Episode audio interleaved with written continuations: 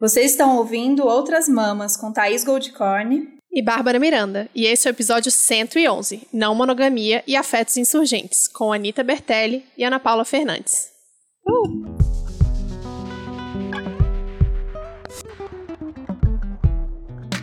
Aê! Uhul! Finalmente! Sim, de novo esse tema, né, gente? Lá em 2019, quando a gente ainda nem entendia nada sobre o assunto, podia lamber a cara dos desconhecidos no carnaval, no meio da rua, e andava aí por aí sem máscara, a gente fez um episódio sobre não monogamia com a Sandra Guimarães e a Isa Saldanha. Esse episódio foi um sucesso, ele é, sem sombra de dúvida, o episódio mais escutado desse podcast. E a ideia naquele episódio era ouvir as experiências delas mesmo, né? Começar a abrir esse debate sobre o tema com vocês. Mas a gente ainda ficou né, muito nas experiências e ficou devendo falar mais sobre o assunto, sobre a teoria, que é tão importante para a gente e que a gente tem estudado cada vez mais. Pois é, de lá para cá eu já já, já era fascinada pelo tema, já estudava bastante, só que ele passou a ser, de repente, meu tema favorito, é, ler tudo sobre, estudar, conheci muita gente, comecei a acompanhar muita gente massa, outras nem tanto, que falam sobre o assunto.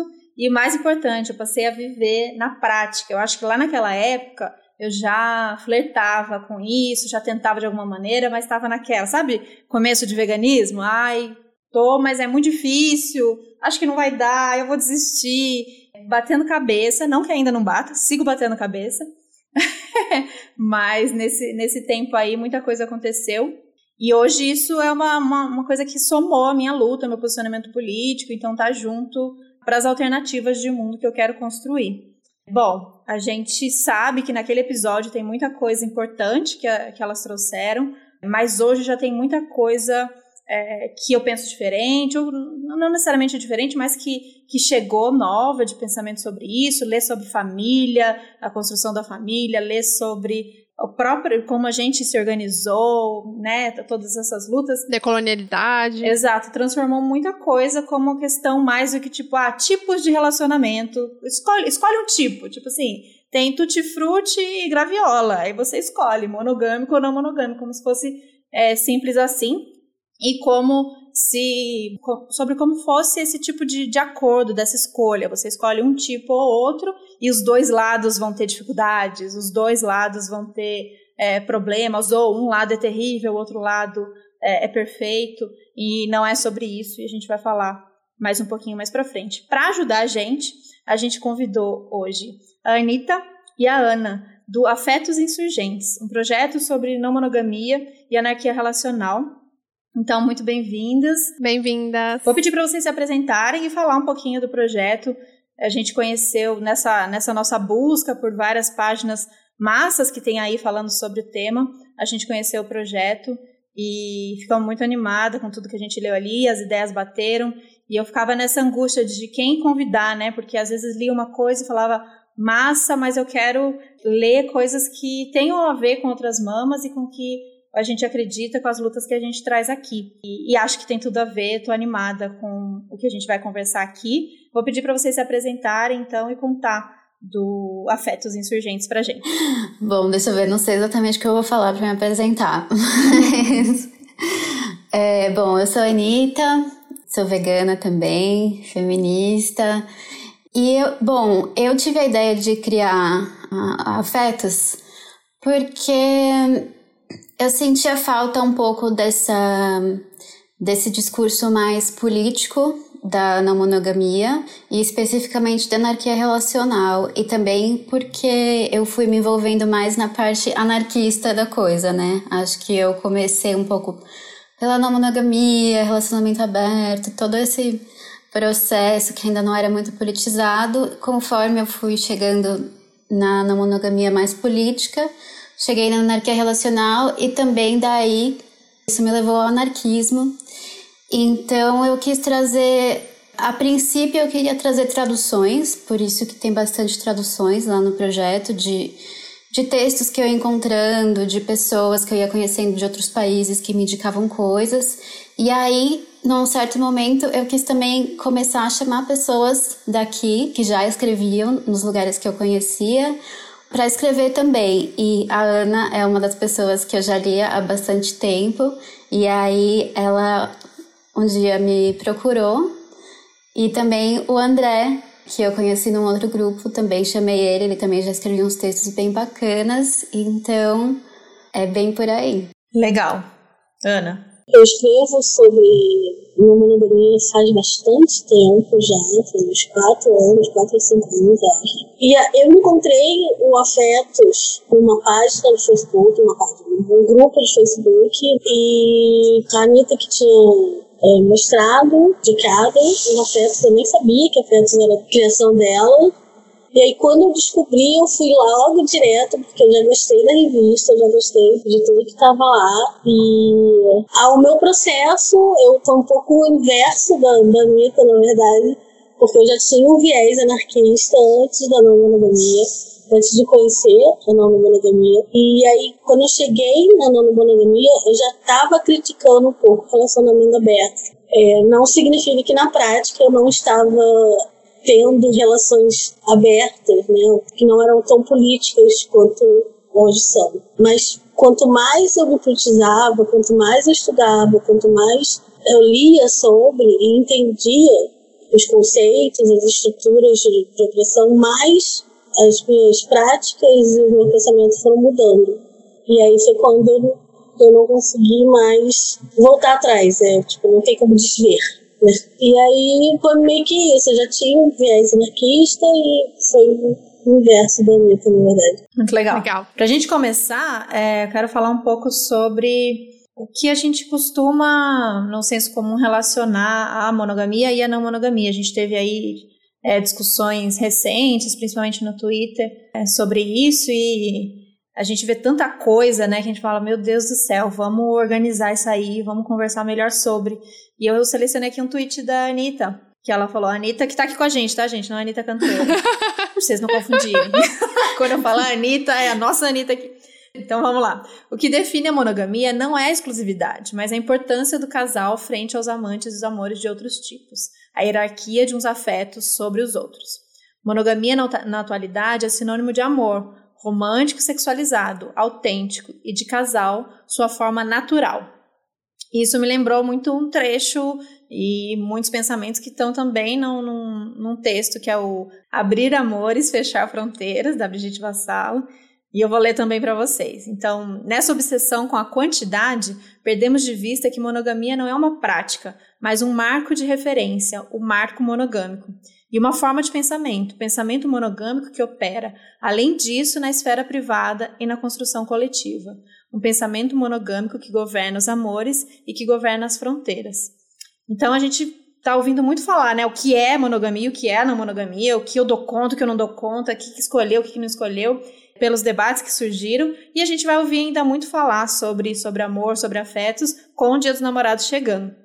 E todo ano tem questão, todo ano tem discussão.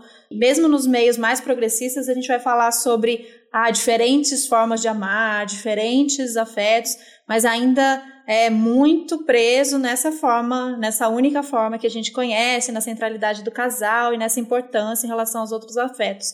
Então, eu queria, queria ouvir de vocês como a gente pode começar a falar aqui para quem está ouvindo a gente, sobre a monogamia como esse sistema, né, como uma norma, e porque quando a gente fala de não monogamia, que, né, quando as pessoas pensam, ah, então é, querem criticar a monogamia, falar, ah, pode, então vocês é, podem ser poligâmicos aí, e deixa a gente em paz aqui. É, vamos falar um pouco sobre esses conceitos, né? Por que, que a poligamia não é esse, esse direto oposto? E por que, que a monogamia não é só uma forma de escolher como se relacionar, e sim um, todo um sistema, um, um conjunto de, de pensamentos? Ah, bom, acho que eu posso começar falando. Esse tweet meu, ele na verdade são citações da própria Brigitte Vassalo, né? Legal. Foi para um post, na verdade, que eu fiz no nosso Instagram que o post é o que é monogamia. E aí, justamente, eu pego o pensamento da Brigitte Vassalo, vou pegando algumas citações e costurando para deixar mais sucinta, né, a, o que ela quer dizer, mas é isso, é pensar monogamia como um sistema. Então, geralmente, quando a gente fala de monogamia, as pessoas pensam que é, ah, é o jeito que eu me relaciono, é sobre a minha relação, é sobre eu e meu parceiro, minha parceira, não ficarmos com outras pessoas. E não é exatamente isso que a gente está criticando quando a gente aponta o que é a monogamia. É um sistema. Então, quando você está sob um sistema hegemônico, como é o caso da monogamia, você não tem tanta escolha. E também, quando você está dentro, digamos, do padrão, você não enxerga como isso é uma escolha. Então, por exemplo, na heteronormatividade, né? Você pode ser uma pessoa com privilégio hétero e falar: ah, se as pessoas quiserem ser bissexuais, homossexuais, elas podem ser, não tem o que discutir.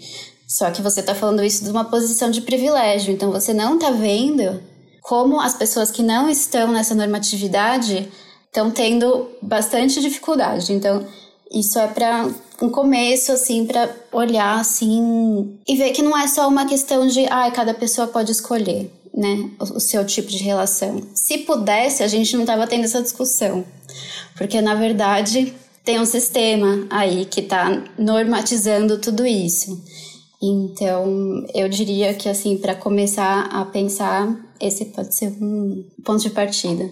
Eu acho também que o... tem o Sérgio Lessa, o livro do Sérgio Lessa, o Abaixo a Família Monogâmica, acho que é um, uma ótima entrada também, porque que ele fala exatamente dessa da estrutura da onde vem, ele explica com o contexto histórico Engels também, que para quem marxista com certeza deve saber do que eu estou falando. Ele também fala, ele também faz uma construção histórica da família e de, dessa construção. Eu acho que entendendo a história, da onde vem, dando um contexto, acho que é isso, dando um contexto, fica mais fácil de entender o que é essa estrutura e que é uma estrutura de opressão tanto quanto qualquer outra estrutura de opressão. É, eu tava lendo Caliban e a Bruxa esses dias de novo, e aí, a, apesar da, da Silvia Federici não falar sobre não monogamia, ela fala sobre como que a monogamia se estabeleceu como uma forma, enfim, de controle do Estado, da igreja, de tudo isso que a gente já sabe, né?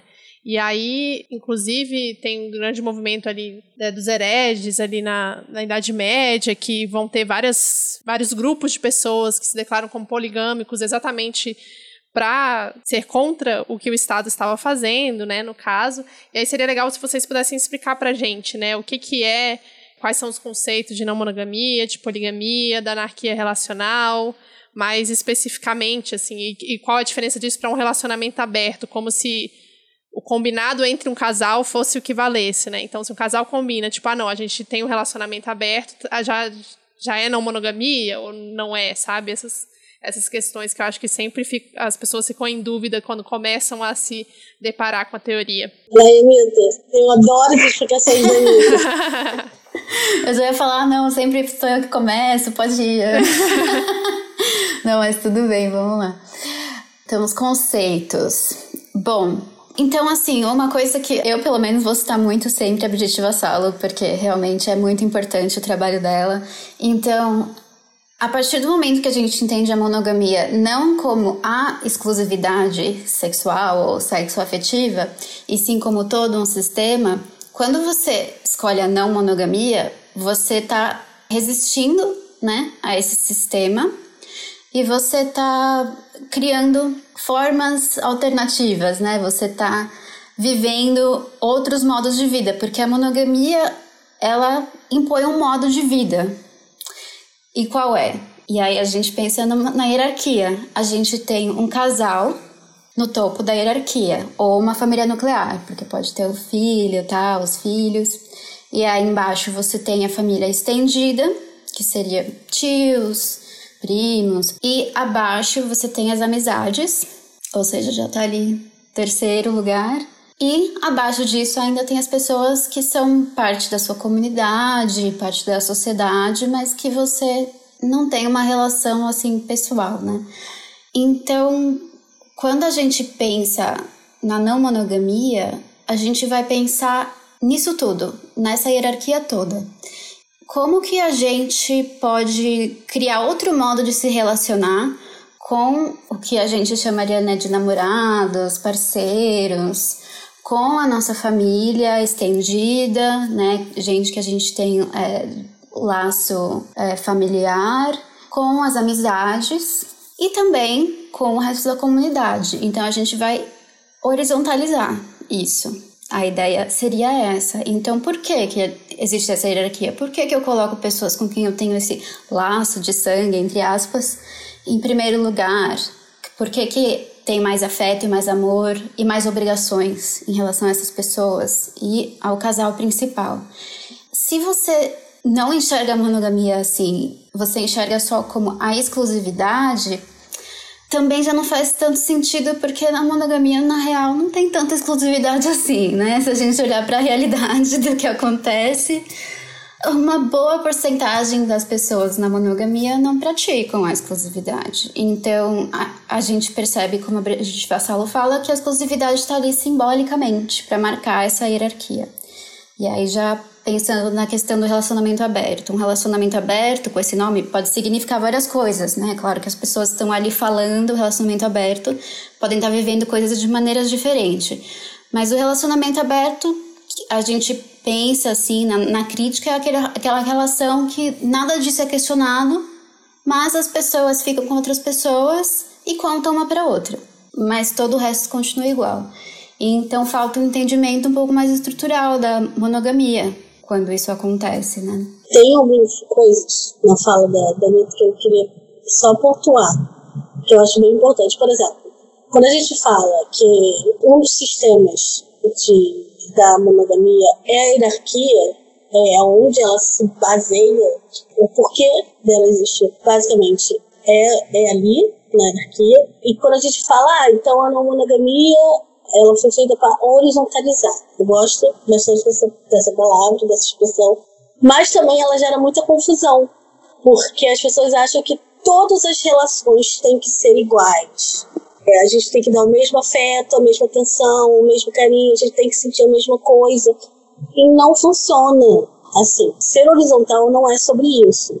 Ser horizontal é sobre não hierarquizar, não priorizar porque hierarquia é um outro, é uma, uma outra forma de opressão também perante. Por exemplo, tem hierarquia dentro da hierarquia da amizade. Você tem as amizades, e aí chega um momento que você fala, não, mas fulane é minha melhor amiga. Então, assim, é essa pessoa, ela é mais importante do que todos os meus outros amigos. Sabe? Se a gente fica tipo, oi?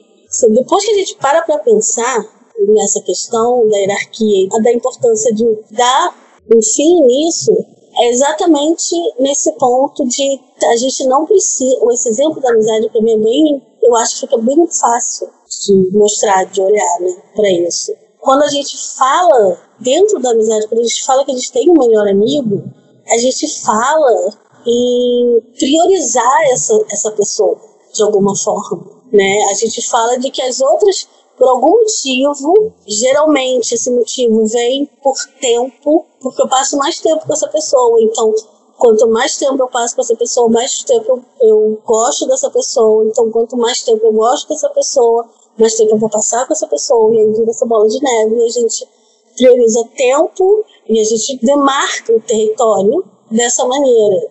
E aí a gente recebe algumas perguntas, pelo menos eu vejo muitas pessoas dando monogamia política, com viés político, recebendo a pergunta tipo: mas como é que vocês têm tempo para tantas pessoas? Clássico. Uhum. Sim.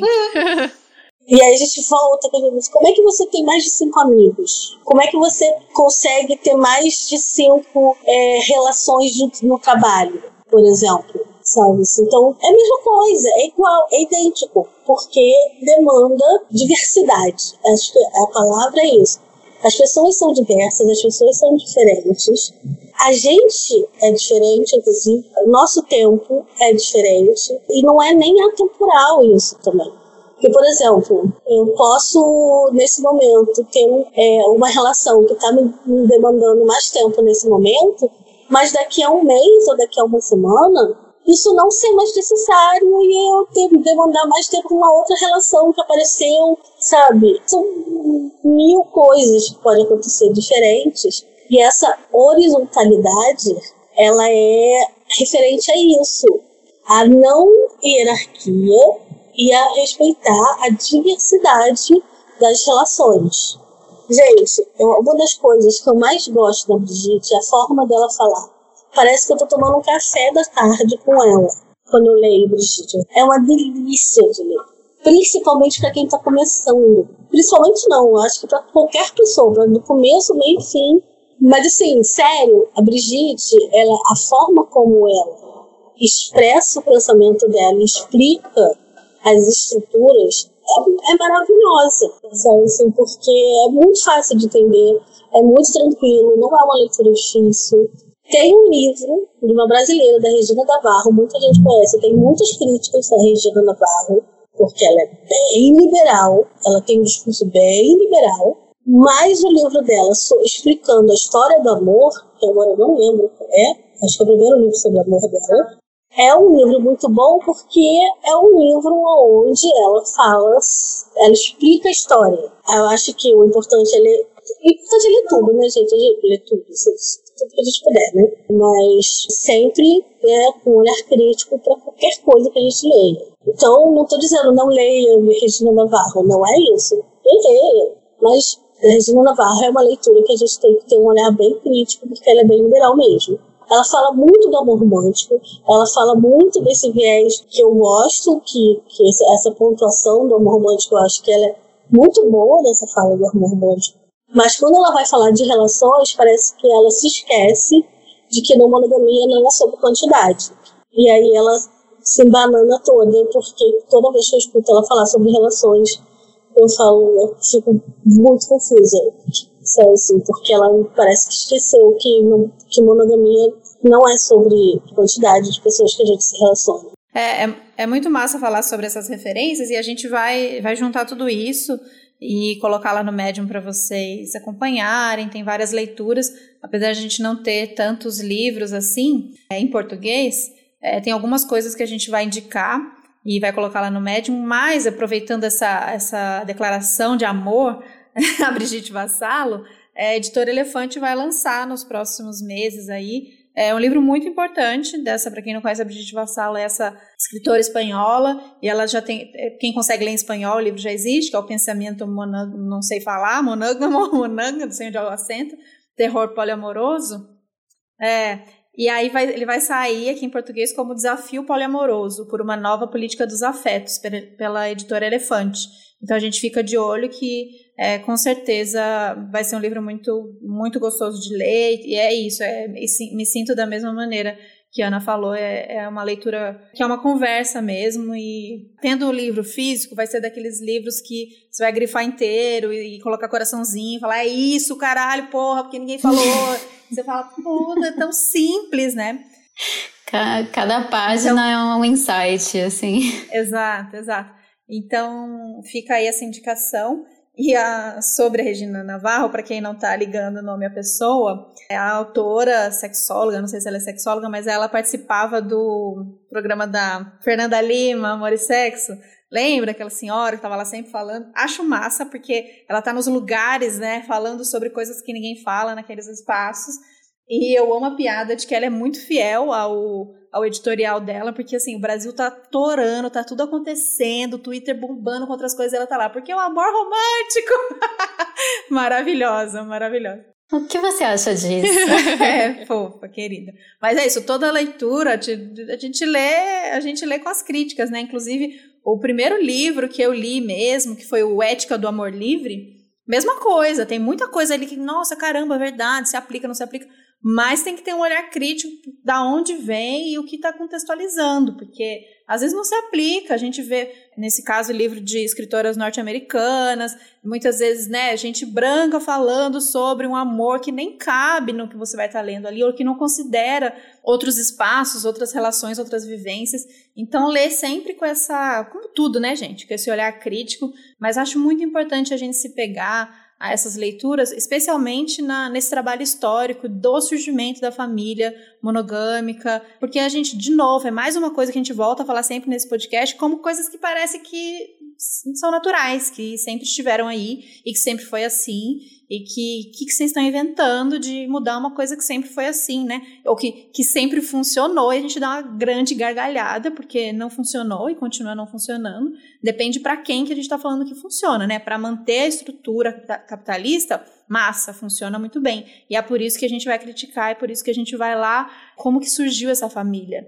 Enquanto as meninas estavam falando, surgiu tanta coisa aqui também, mas sobre essa questão das amizades, muito legal que a Ana trouxe, é muito importante a gente falar sobre as amizades. Tem um texto maravilhoso, vocês devem ter lido, se não leu, vai atrás, da Mari Bastos, querida, beijão pra Mari, que é o que a não monogamia tem a ver com as amizades. Que eu não sei se vocês viram, isso viralizou no, no, no Instagram, com uma fotinha da Thelma e Luiz, e esse texto é assim uma preciosidade, uma coisa linda, porque a gente pouco valoriza, né? Apesar de, disso, né? Ah, amigo, meus amigos, meus amigos, mas ela, essa relação ela tá num outro lugar a partir do momento que começou um relacionamento afetivo sexual. Então, sei lá, você tem seus amigos que você convive há 20 anos, aí você conheceu uma pessoa há 20 minutos e você se apaixonou e você transou, de repente essa relação ela é mais importante essa coisa do melhor amigo, melhor amigo, eu dou muita risada, porque eu sempre usei, né, todo mundo, essa coisa de apresentar a pessoa como melhor amigo, só que eu, eu amava muito todo, vários amigos meus. Então, vai, de repente eu apresentar, ah, essa aqui é a minha melhor amiga, aí outra, essa aqui que é a minha melhor amiga, que eu te falei, aí outra.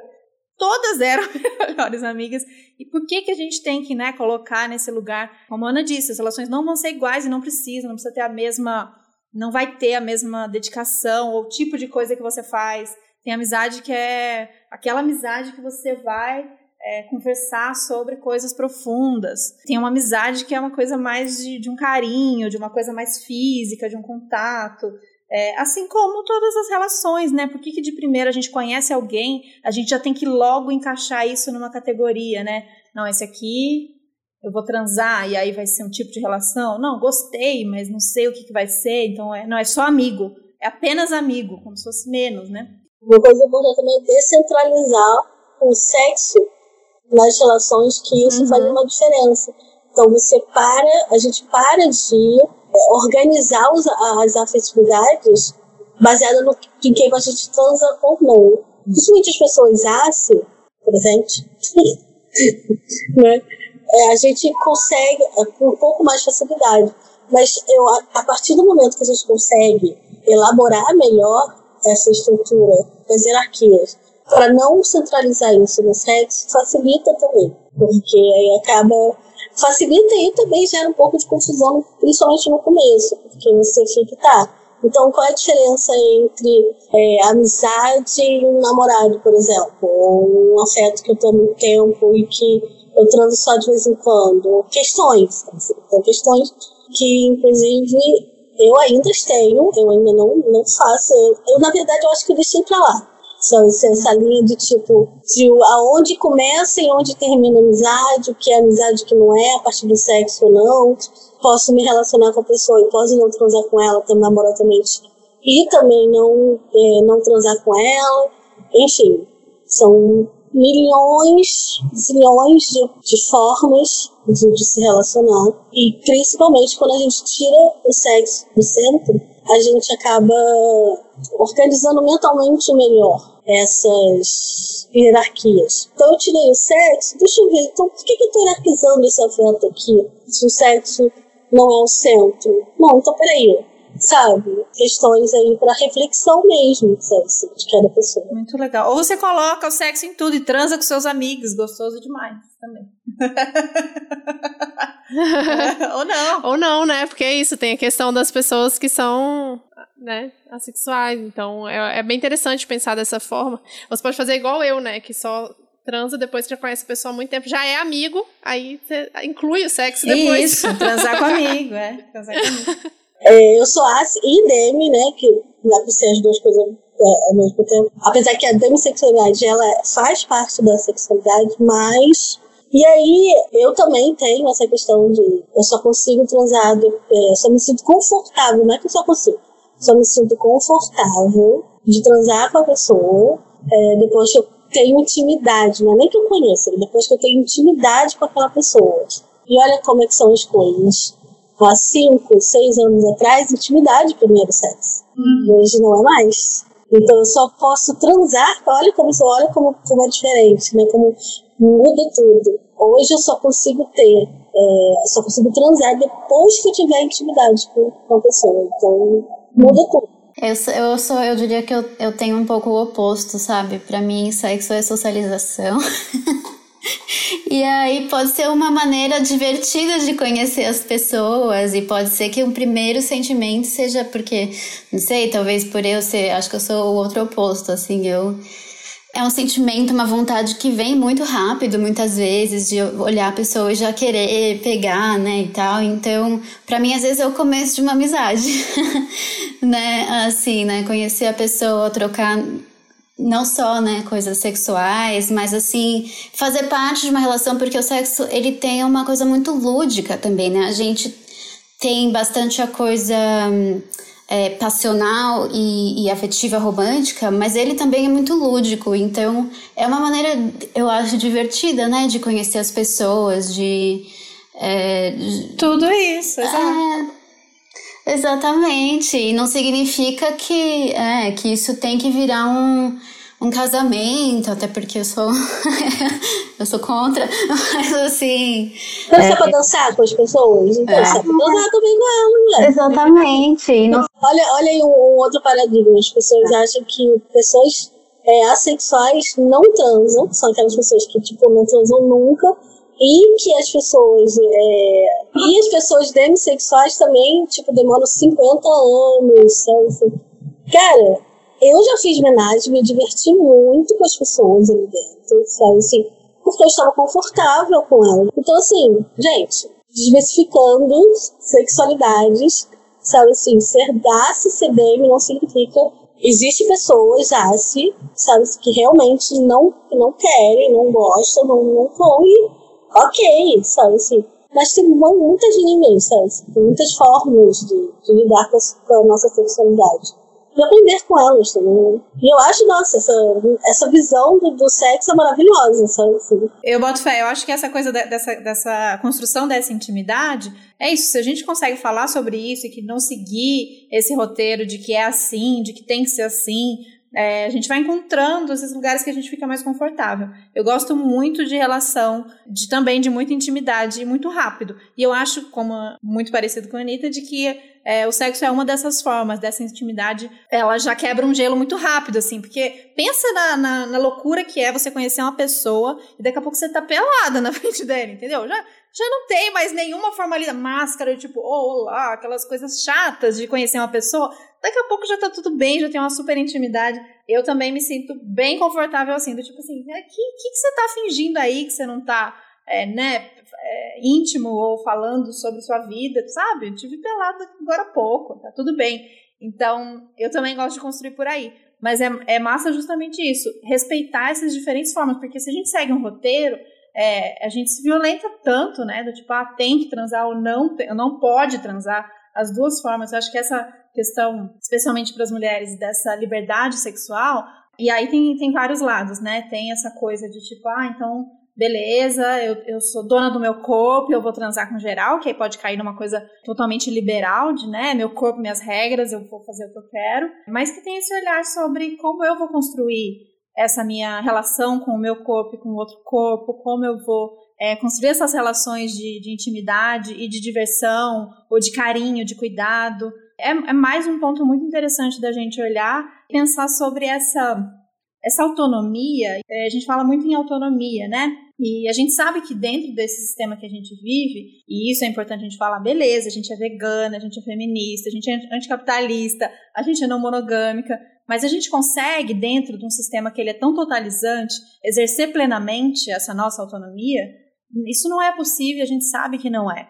A gente luta para que essas alternativas sejam, sejam possíveis, mas também tem muita gente que acredita que a partir do momento que você se declara ou começa a viver, enfim, seja como você for falar sobre essas, essas definições, você magicamente cai num mundo maravilhoso em que tudo acontece, você se relaciona maravilhosamente bem com todo mundo, e aí você, né, uma coisa, uma coisa mágica. E as coisas não são assim. Existe, existe muita dificuldade, óbvio, o mundo continua sendo monogâmico e o mundo continua sendo hétero, binário e, e, tudo isso, e muita, muita coisa vai ser enfrentada, especialmente de que corpos a gente está falando, né? Quais corpos conseguem exercer um pouco mais essa liberdade sexual e, e quais dificuldades que a gente vai encontrar. Então, existe a luta, né? Existe essas tentativas, essas, essas coisas que a gente não negocia, mas não existe uma, uma liberdade plena, uma autonomia plena, porque isso é o que a gente vai tá a construir, né? Tá esse espaço aí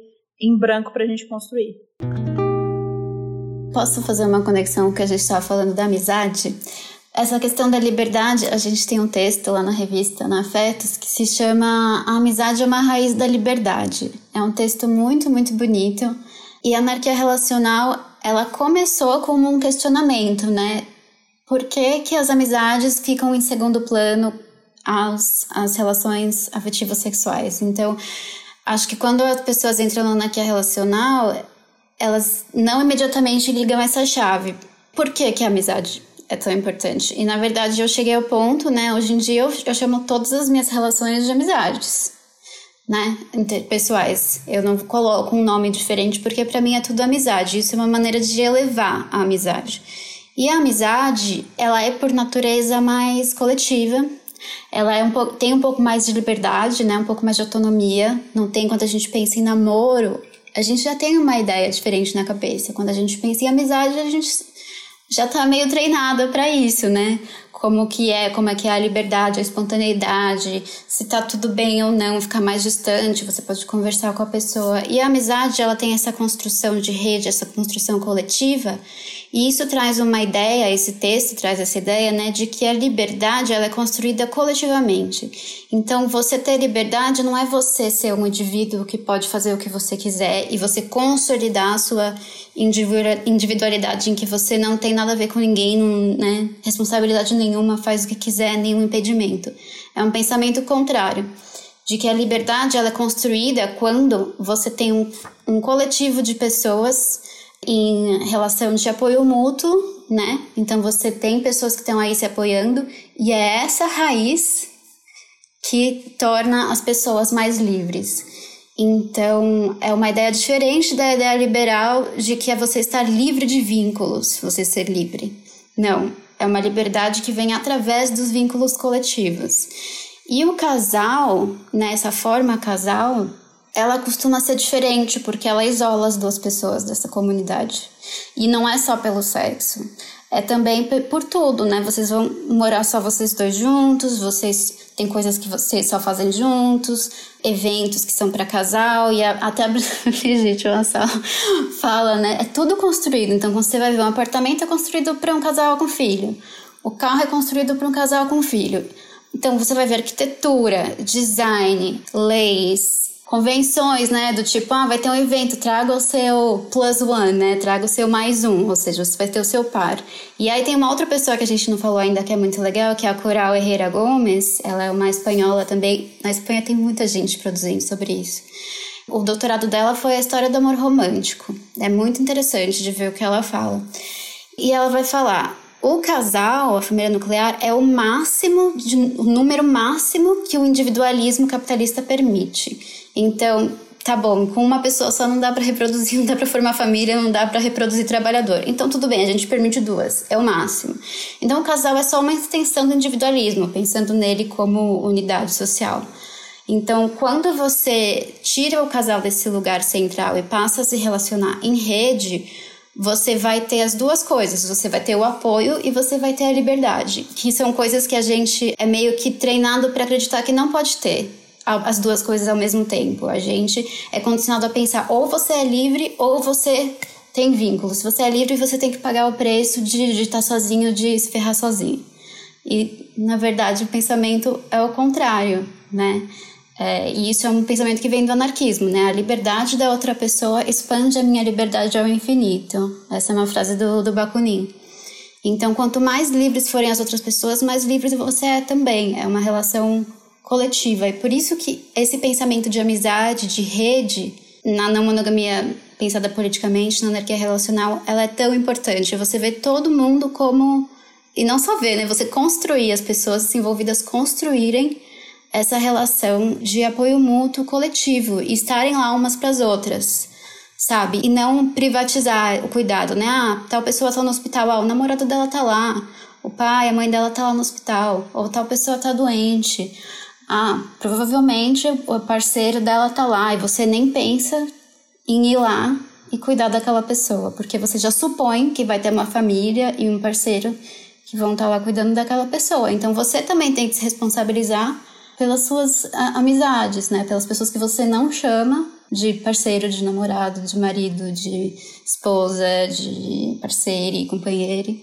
Pelos cuidados coletivos, né? Que é o mundo que a gente quer construir, afinal de contas, né? A gente quer construir um mundo diferente, anticapitalista, em que as pessoas realmente têm autonomia e cuidam umas das outras sem depender de um de um Estado, de alguém que controla todo o dinheiro, que tem todo o dinheiro, alguém que tem todo o poder político, alguma classe de pessoas, né?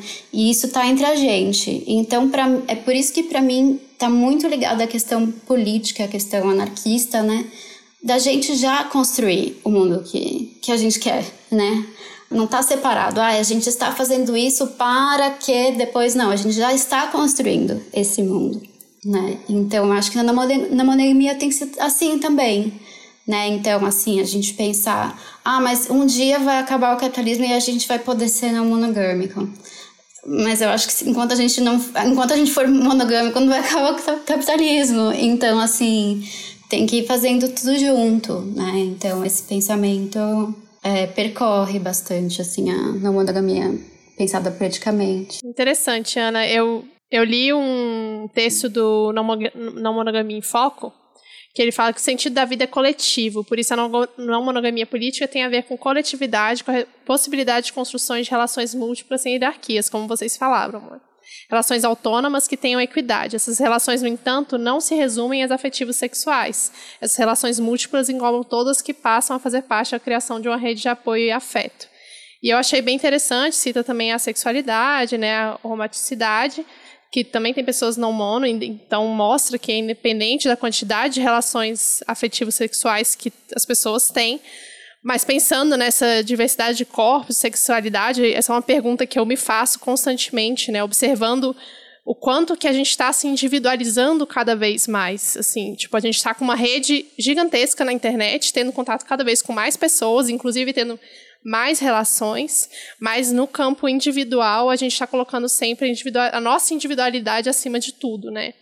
Então, se distanciando de pessoas que pensam um pouco diferente da gente, é, tendo nosso espaço cada vez mais privado, tendo nossa é, meio que criando um cercadinho. Eu sinto que as pessoas estão criando um cercadinho em volta da vida delas, né? E repetindo isso, que é uma coisa do, do capitalismo, do neoliberalismo, não é uma coisa que vem da. que está muito intrínseco na gente. A gente pegou essa coisa da individualidade da família, né? E está levando para o indivíduo a uma pessoa única. E como lutar contra isso, sabe? Isso me dá um pouco de agonia, assim.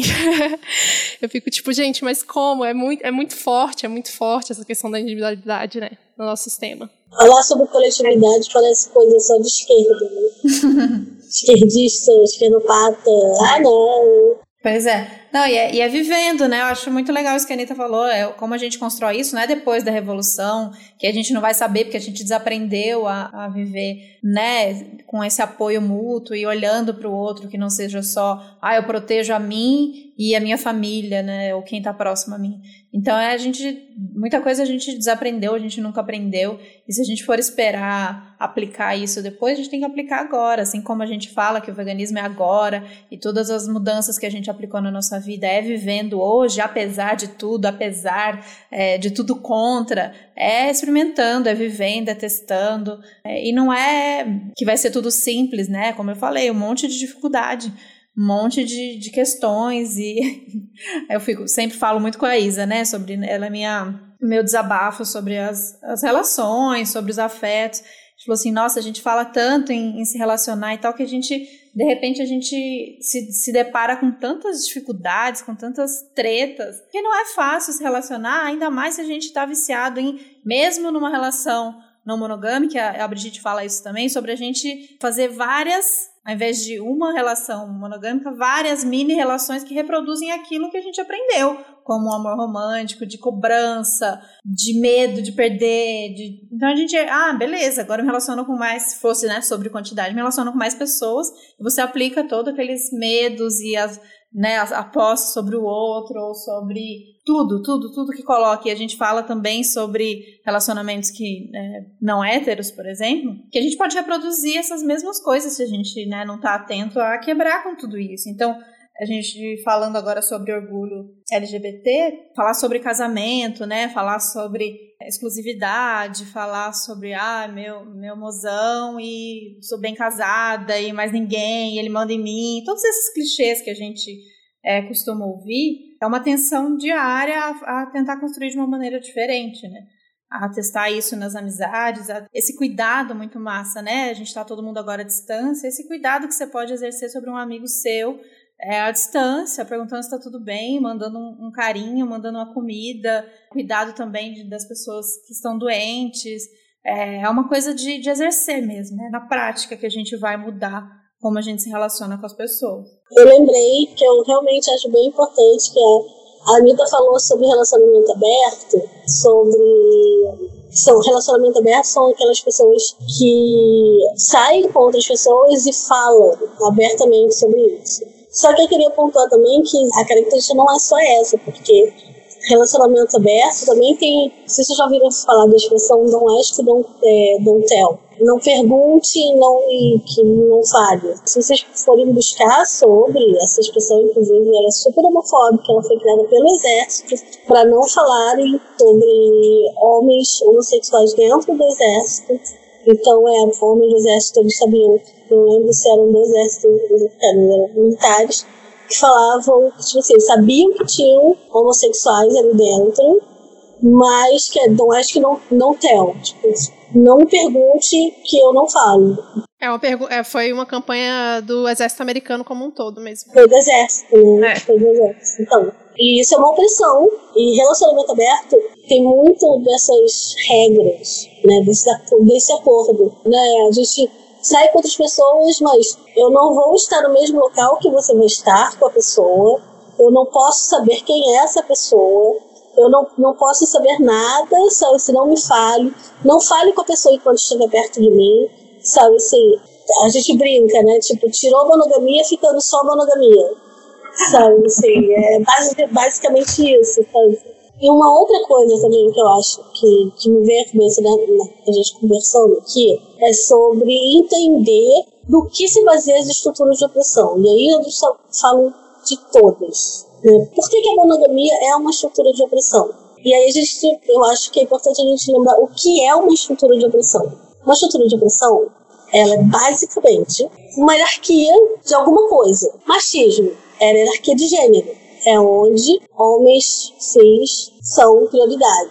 Toda a sociedade vai se basear nisso, vai se organizar para que homens cis tenham prioridades. Por que, que, o racismo ele é uma estrutura de opressão? Porque pessoas brancas são prioridade. E aí toda a sociedade se organiza para que pessoas brancas tenham prioridade. E toda a sociedade se organiza para aniquilar pessoas negras. Enfim, eu acho que o importante dessa ideia, para entender o porquê que a monogamia ela é uma estrutura de opressão, a gente está basicamente falando que se ela hierarquiza não só os afetos, mas toda uma estrutura de relações, por exemplo, no trabalho, pessoas com relacionamento em qualquer trabalho, na maioria, não vou dizer todos, etc. Na maioria esmagadora dos trabalhos, as pessoas que têm, que são casadas, ela tem prioridades.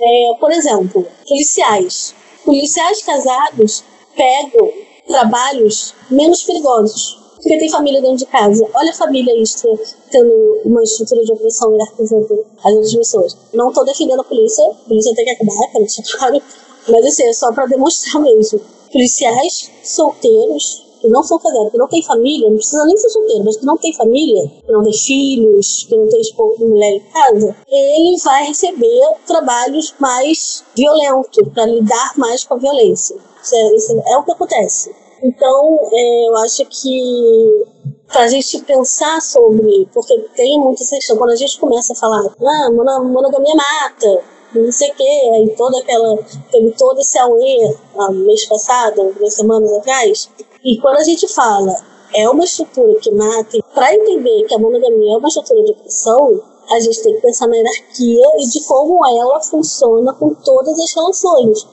Trabalho, amizade, colegas, família, quem não tem família, como é que funciona, quem não tem parente, enfim. Acho que facilita para se refletir sobre o porquê que a monogamia é sim uma estrutura de opressão. Sim, total. Essa coisa do trabalho, a questão do, do, plano de saúde, né? Quem tem direito ao plano de saúde estendido do companheiro, a questão dos bens.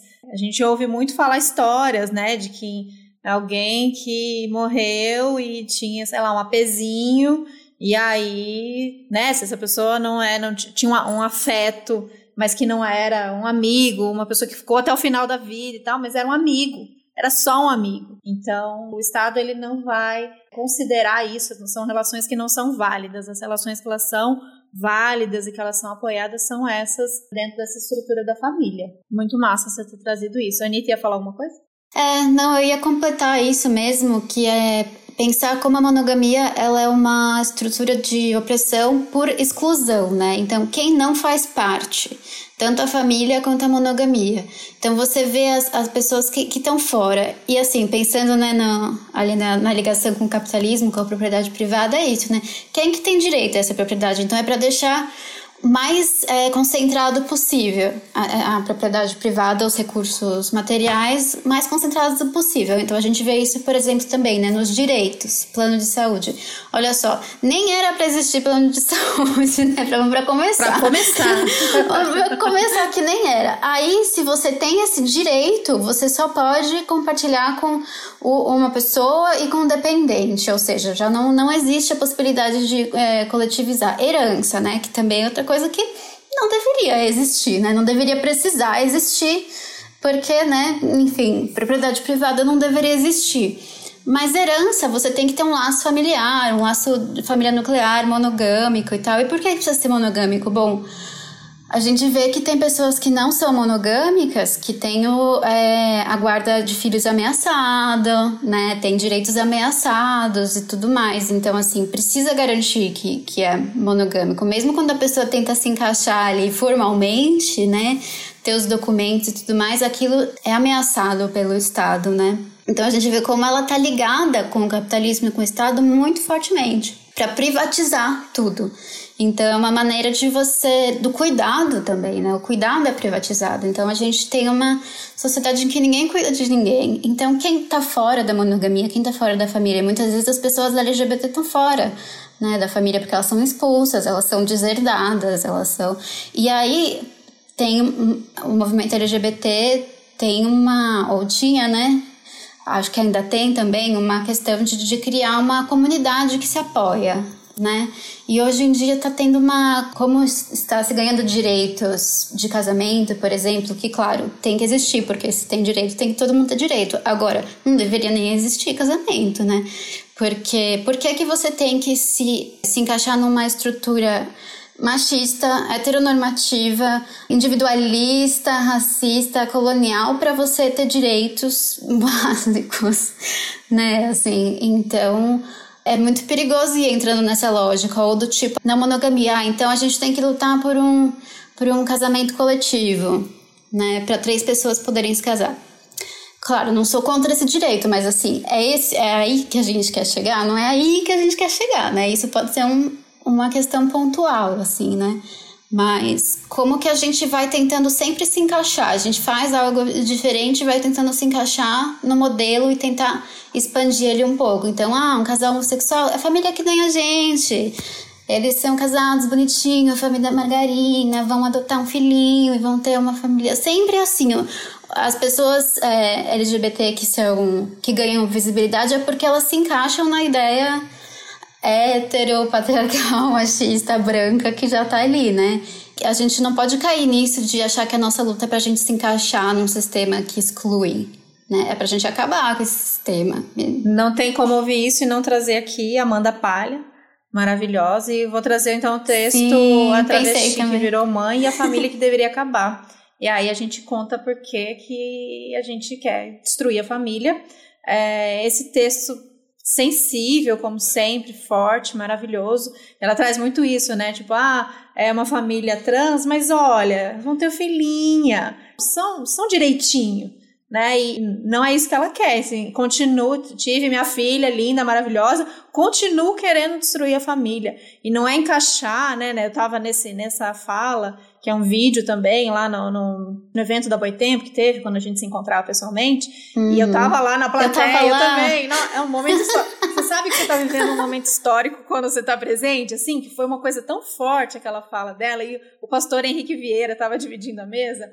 E eu amei, que era assim, não, é, destruir a família. Daí ele falava, o pastor Henrique Vieira é muito bacana, muito legal, mas ele tentava é, é, segurar aquilo tipo assim, não, transformar a família, ampliar o conceito de família. E ela, não, não, destruir a família. Perfeita, perfeita. Uma coisa linda, assim. Então, quem ainda não assistiu esse vídeo, ou leu o texto, que é um texto que saiu agora mais recentemente, depois do nascimento da Linda, que saiu pelo Marco Zero conteúdo, vou colocar também tudo no Medium, que é justamente isso, né? Se encaixar numa estrutura que a gente já quer derrubar, é, é, muito do feminismo liberal. Ah, mulheres no topo, mulheres CEO, mulheres comandando, mulheres chefes. É isso que a gente quer? É chegar lá nesse, nesse tal desse topo de uma hierarquia que a gente nem acredita? Ou quem vai chegar nesse topo, né? Quem são as pessoas, quem são essas mulheres que conseguem disputar esse espaço com, com esses homens? Então a gente quer que não tenha esse topo, a gente quer realmente é, destruir essas escadinhas e essa escada é uma grande mentira e a gente quer, obviamente, derrubar ela. Eu vou trazer Geni Nunes também, para a gente falar também como tudo isso, como toda essa ideia de, dessa não monogamia se relaciona com falar em luta decolonial, né? falar em, até em veganismo e antiespecismo, falar em ecologia tal, porque ela vem trazer que é, que é isso, essa ideia, né? toda essa ideia de propriedade inclusa aí a monogamia, se pauta no pressuposto de, da legitimidade. Então, aí ela, ela, vou abrir aspas aqui, não adianta querer tirar os sintomas ruins sem mexer na estrutura que os gera. É porque é meu que eu posso decidir o que fazer com esse objeto? Na luta anticolonial, entendemos que a terra é gente, os rios, mares, florestas são seres vivos. É uma das ideias mais absurdas já tidas, essa de que esses seres vivos seriam produtos, recursos.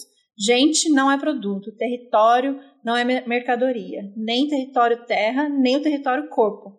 Aqui a gente é completamente apaixonada por Geni.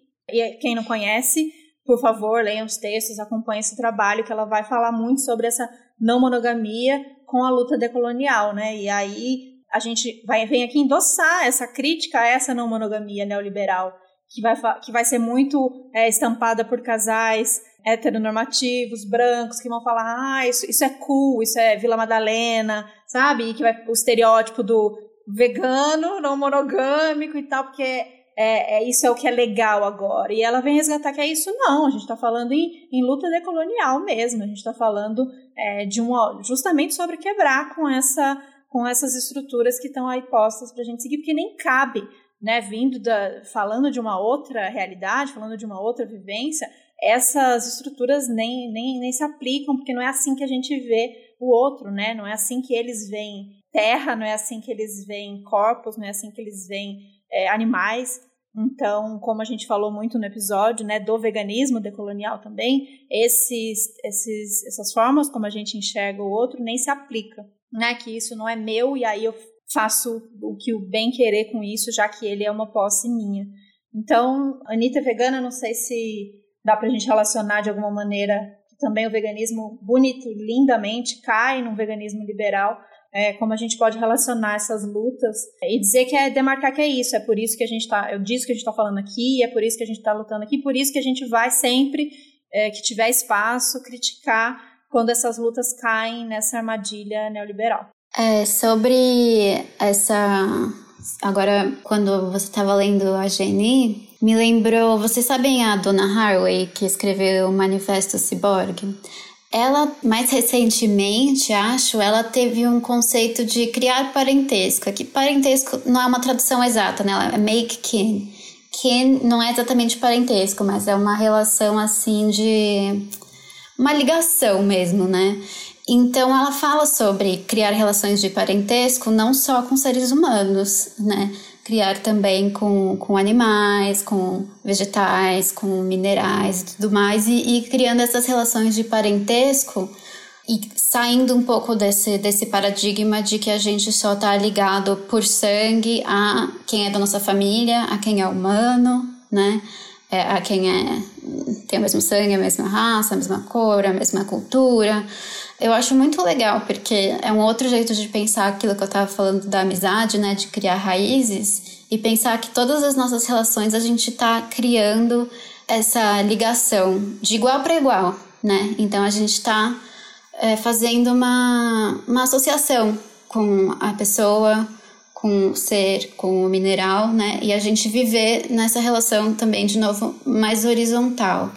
Então, é um outro jeito de pensar a relação, né? Porque a gente já tem na cabeça essa questão da competição, que se, se eu não pegar, alguém vai tirar, né? Se eu não falar que é meu, alguém vai tirar. Mas essa é uma isso é construído, né? A gente construiu uma sociedade assim, essa escassez, essa competição, ela é construída. Na verdade, se a gente a gente pode construir uma um sistema, uma relação em que não precisa faltar para ninguém. Então a gente não vai pensar nisso, não vai pensar em tirar e pegar para mim e, e tem que consumir e tem que monopolizar e tudo mais, né? A gente pode sempre estar tá nessa relação de, de criando relações recíprocas. Então, quando você pensa não em, em dominar, em pegar, você pensa em criar relação, você já muda tanto com os seres humanos quanto com a terra, com vegetais, com minerais, né? Você pensa que você tá ali para, né, criando amizades, criando relações com tudo e todos, né? E,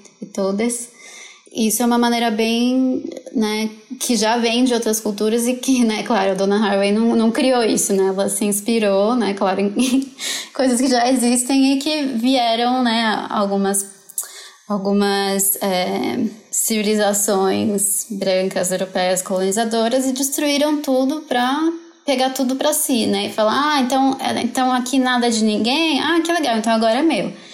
Então, é basicamente isso que, que foi feito, né?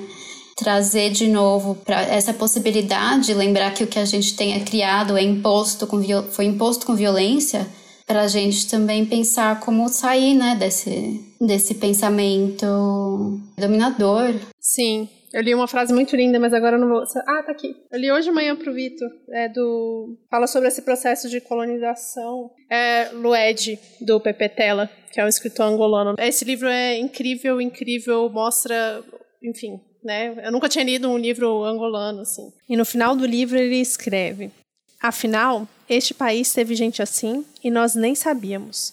Despojados que fomos da nossa história por séculos de obscurantismo, muitas vezes nos sonhando iguais aos outros, mas sempre temerosos da comparação.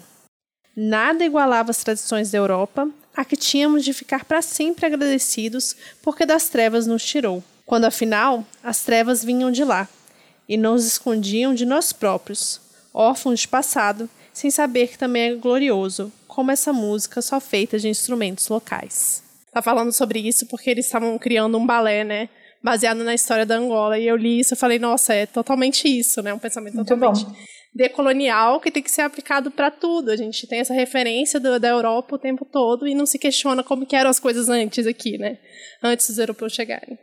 E uma curiosidade que eu estou trabalhando para um, uma empresa gringa, eu tive que fazer um vídeo falando sobre a sigla, né, do LGBTQ, enfim, a, a sigla todinha, e nos Estados Unidos tem o, é, dois S's ainda. E eu tipo, uai, o que, que é isso? O que, que é two S, né?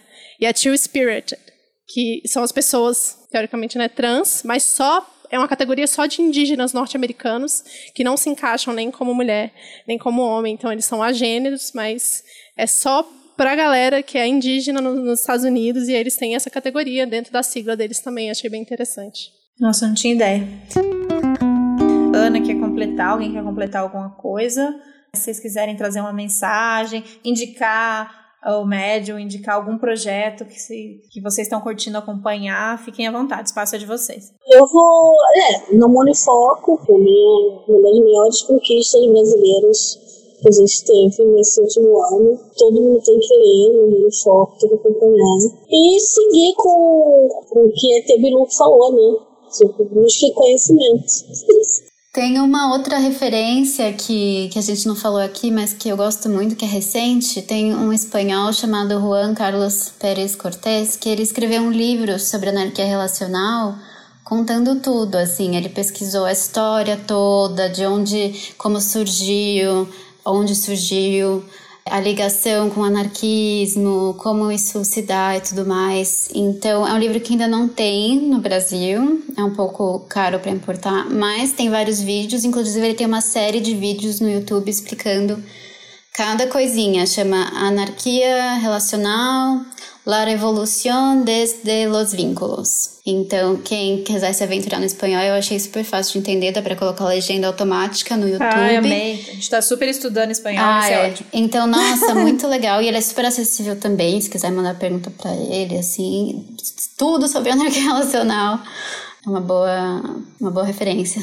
Ainda tem, né, Marília Moscovitch aí falando todos os dias no Instagram, no Twitter, fazendo curso, dando aula sobre não monogamia, a questão da família, tudo isso que as meninas falaram aqui, muito mais. Então sigam ela também, que o conteúdo é muito bom. Muito obrigada. Eu vou terminar com uma frase da Brigitte Vassalo, já que a gente, né, aproveita, foi, esse, esse episódio foi uma grande ódio a Brigitte Vassalo. Agradecer muito, eu vou pedir para vocês que estão vindo acompanhar o projeto é, Afetos Insurgentes e acompanhar a produção é, de cada uma delas no Twitter. Ah, vou colocar lá o arroba, mas se vocês quiserem falar, arrobinha, onde acompanha, onde não acompanha, onde vocês gostam de, de ser seguido, onde não, pode falar aí também. Ah, sim. Tem a da, do projeto, arroba Afetos Insurgentes, no Instagram. Tem o Medium também, Afetos Insurgentes. E o meu Instagram pessoal é arroba veganita, underline. e o meu Twitter é arroba Anita Dash. O meu ah, é se, em qualquer lugar que você encontre, se colocar Pigmeia Alice, Google, você vai encontrar muita coisa. É, é meu nick há muitos anos, muitos, muitos anos. Então, em todos os lugares. No Instagram, que eu quase não uso, inclusive. Eu uso o Instagram muito para repostar os tweets. Eu tô mais no Twitter, que é Big Alice, e Facebook, ninguém usa mais. Não. Só pra entrar em outros aplicativos pra ser mais fácil de entrar, né? Alguns grupos também, né? É. Ah, e tem também indicar o, o André, né, que escreve com a gente lá na Afetos, é André Luiz Vasconcelos no Instagram também, segue ele, que também ele publica muitas coisas legais. Geni também, né, gente? Geni. Geni, bom, a gente vai colocar todas essas indicações, a gente vai colocar o que, o que foi falado nesse episódio e também o que não foi falado, que a gente costuma ler. Legal que tem uns drives de livro de texto no Monifoco, organizou ali uma biblioteca massa. Vou colocar o drive para vocês também, tem muita coisa, tem leitura, então quem é, quiser aprofundar, é, tem muito texto e muita leitura para fazer. Então vamos, vamos de vassalo. Vou ler aqui a frase. Romper a monogamia é principalmente dinamitar fronteiras e a própria ideia de que precisamos de fronteiras. Dinamitá-las com a consciência de que são um mero artefato de destruição, repressão, ódio e medo. É isso. Obrigada, gente. Obrigada pela Obrigada. participação. Obrigada. Até a semana que vem. Tchau. Obrigada. Beijo. Até semana que vem. Tchau, tchau. Valeu.